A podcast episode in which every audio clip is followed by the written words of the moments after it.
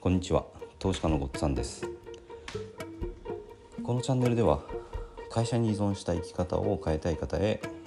FX と不動産投資で経済的自由を目指すための情報を配信しています。ここ数回にわたってマルチタイムフレーム分析ですね。FX のマルチタイムフレーム分析についてお話をしてきています。でこのマルチタイムフレーム分析で見るべきポイントが、まあ、2つあるというお話をしました。1つは上位足のトレンドです。上位足の、まあ、向かっている方向に合わせるってことですね。で今回そのもう一つの方の話をします。これがですね上位足の節目ですね。向かってる方向が同じでも節目っていうところでこう反発されやすいので、えー、その反発される方向に向かってる時にはちょっと注意が必要なんですね。今回のあのアイキャッチ画像に、えー、ユーロドルの4時間足のえチャートに私が線を引いたものを載せておきます。この画像を見ながらあの聞いていただけると、えー、より理解しやすいと思います。で、えーと、チャートを見てるとですね節目となっている価格帯っていうのがあるんですね。これはあの過去からずっと見ていくと高値とか安値をつけてきた価格になります。でその価格ではですね同じところで何回もこう反発されたりするんですよ。ちょっと引っかかったり反発したり。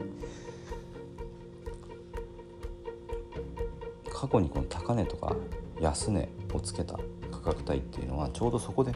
注文がたまりやすいんですね。ここまで下がってきたら買おうとかここまで上がったら売ろうとか。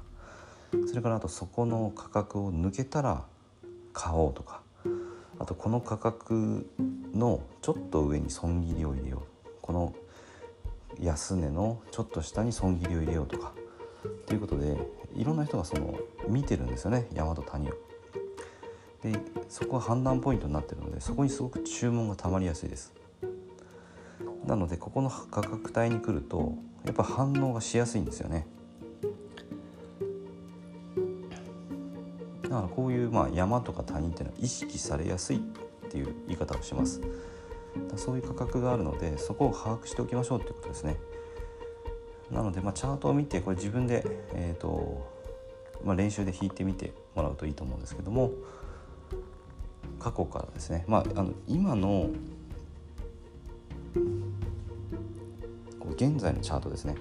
で、えー、それを開いた時に1画面で表示できる範囲でいいと思います。あのずっと大昔のところとかになってくるとあの見えないので。4時間足で見るんだったら4時間足の 1,、えー、1画面で見えるところですね。でもっと見たいんであればあの日足とか週足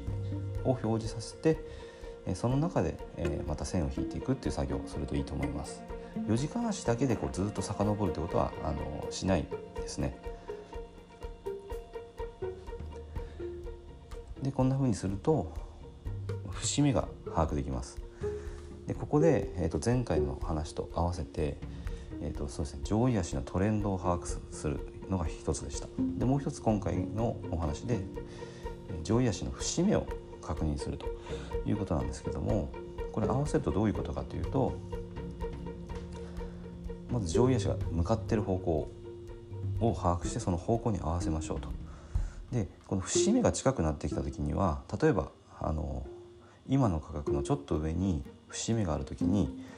えー、4時間足が上昇トレンドだったとします。そうするとそこのその上昇トレンドっていうのはその節目に達した時に一旦終わって反発される可能性が高いんですね。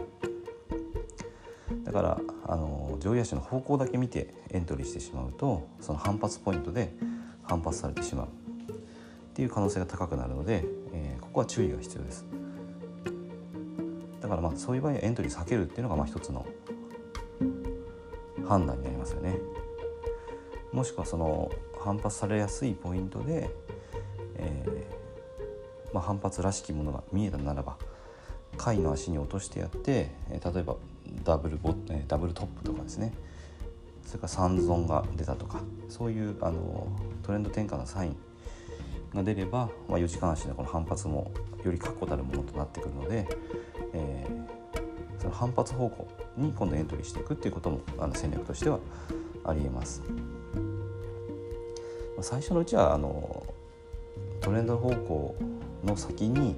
節目があってぶつかる可能性が高いっていう場所ではエントリーを避けるっていうのが、まあ、あの一番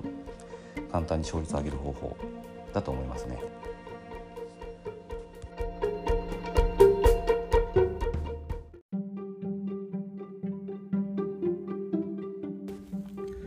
回も最後まで聞いていただいてどうもありがとうございます。チャンネルの説明ページに私がどんな人間なのかを知ってもらえる1分半ほどで読める簡易プロフィールのリンクを貼っています。公式 LINE のリンクも貼ってあります。こちらでは相談も受け付けていますので是非登録してください。サラリーマンが最速で経済的自由を得るには FX と不動産投資を組み合わせるのが最適と考えて投資を行っています。簡単に説明すると FX で少額の資金から複利の力で増やしていきある程度の資金ができたらその資金を使って不動産を良い条件で購入していくという作戦です。私が実際の経験から得た不動産投資と FX に関する役立つ情報を配信していきます。この配信がいいなと思ったら是非いいねやフォローをお願いします。ではまた次の放送でお会いしましょう。